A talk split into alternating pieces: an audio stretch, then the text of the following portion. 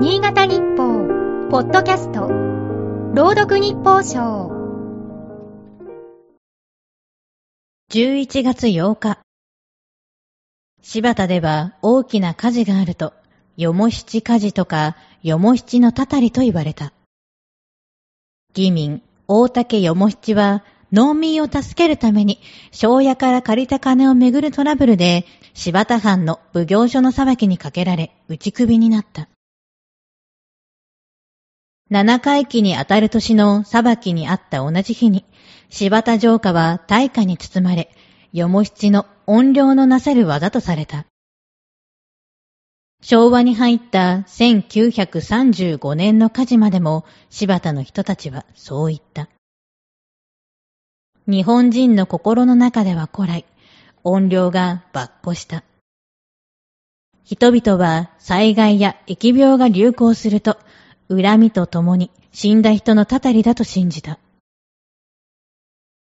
異性者や性的らの音量を恐れた。作家、長井美智子さんの悪霊列伝によると、50人以上の子をなして豪者を極めた徳川11代将軍家成でさえそうだった。病気を患った際、資料のたたりと告げられて以来、音量を恐れ、ある寺への帰依を深めた。その寺は側室の実家。付属の寺を作ってもらうなどして大いに栄えた。長井さんはその音量を仕組まれたでっち上げとする。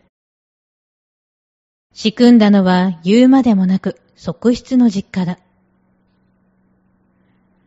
この話は不安につけ込んで音量を作り上げ、利益を貪る輩がいる良い例だ。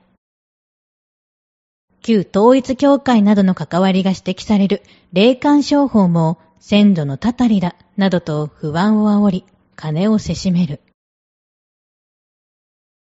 悪霊などはもともと存在しない。